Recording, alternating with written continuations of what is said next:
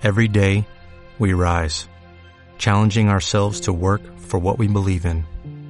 At U.S. Border Patrol, protecting our borders is more than a job, it's a calling. Agents answer the call, working together to keep our country and communities safe.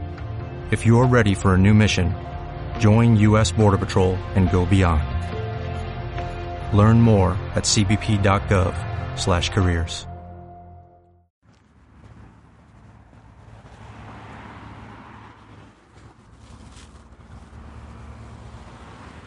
sábado 26 de diciembre de 2020.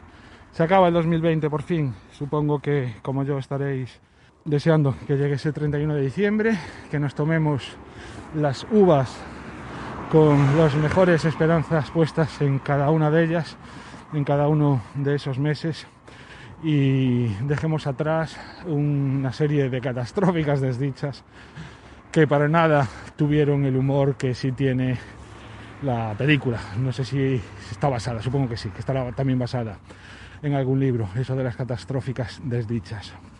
Aunque reconozco que a mí tampoco me gusta mucho esa peli.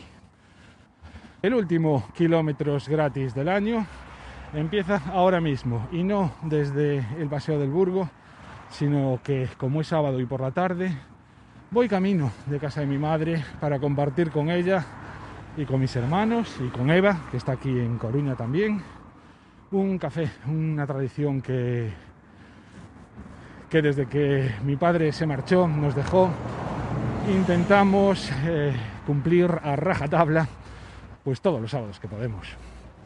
Y para allá que me voy, y estoy deseando ya llegar, si os digo la verdad. Aunque hace nada estuve con ellas en...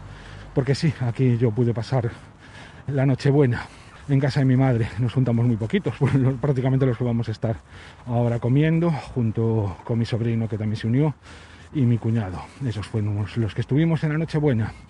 Y el día 25, el día de Navidad, lo que hice fue irme a casa de mis suegros, que están en Aspontes, y para juntarnos, pues menos aún, pues en ese caso, mi suegro, mi suegra, mi cuñado, Eva y yo. Esos fuimos los que estuvimos intentando como aconsejaban y como es aconsejable juntarse las menos personas posibles, ¿no? Los grupos muy, muy, muy reducidos y prácticamente grupos de convivencia que son los que nos hemos estado viendo durante todos estos meses. Y cuando íbamos camino de Aspontes, me comentaba Eva en cómo veía ella la Navidad. Y ella decía que por un lado veía que tenía un, como tres patas. La primera, la pata religiosa, que llegaba hasta el día 24 y 25. A partir de ahí, la pata fiestera, que era la del 31. Y por último, la consumista, que era la que acababa en Reyes.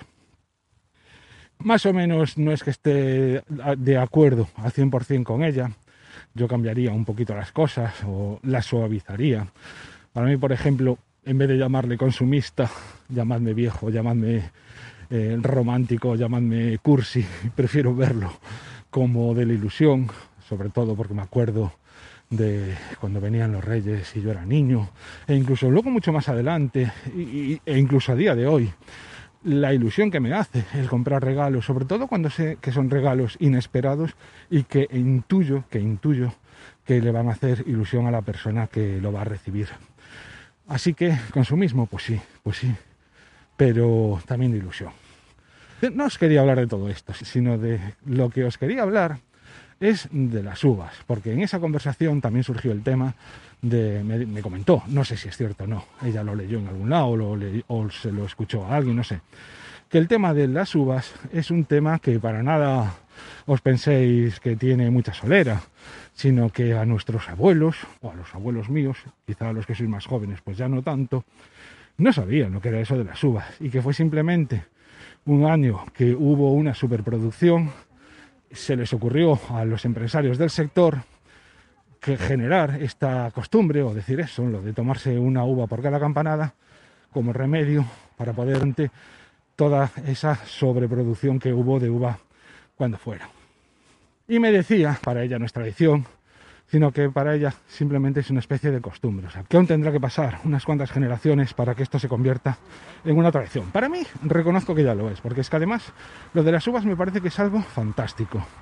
No es el mero hecho de tomarse las uvas, que obviamente eso pues sí que me da lo mismo, sino la circunstancia que genera el hecho, por un lado, de que mm, no te las tomas solo o yo al menos no me imagino tomando la suba solo. Implica el estar con gente y además con gente a la que quieres. Es más, en mi caso, puedo presumir de que todos, todos, todos los años de mi vida he tomado las uvas con las mismas personas, siempre con las mismas personas, con mi familia, con mi padre, con mi madre y con mis hermanos, desde que era pequeñito, siempre. Luego ha podido sumarse más o menos gente, pero ese núcleo de cinco siempre las tomamos juntos. No hubo un solo año que falláramos. Eso ya es para mí, tiene un, punto de valor eh, enorme, ¿no? Es un referente en ese sentido. Y luego además, todo lo que conlleva, ¿no? El hecho de decir, tómate una uva por cada mes, porque el mes que se quede sin uva va a ser un mes de mala suerte. Bueno, pues esta regla de tres, obviamente, habría muchos diciembres y muchos último trimestre en general que sería bastante malo para muchas personas. O sea, que obviamente es una estupidez. Pero lo que sí que me remite es a la idea de esperanza. El de poner todo lo posible porque las cosas mejoren, porque las cosas cambien y porque de esa manera, pues lo que se dice muchas veces del año nuevo, vida nueva, ¿no? Todos esos propósitos magníficos que tenemos a fin de año. Además, son siempre en el mismo momento y, da pie a, rituales. A, justo al acabar de tomarlas, el brindar con champán. El acabar de brindar con champán, al menos en mi casa, el darnos un abrazo y un beso.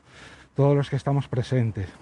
Y esas son cosas pues que, que se quedan y que si no fuese por las uvas, Imagino que de alguna manera también las tendríamos, pero claramente se presentan como un referente.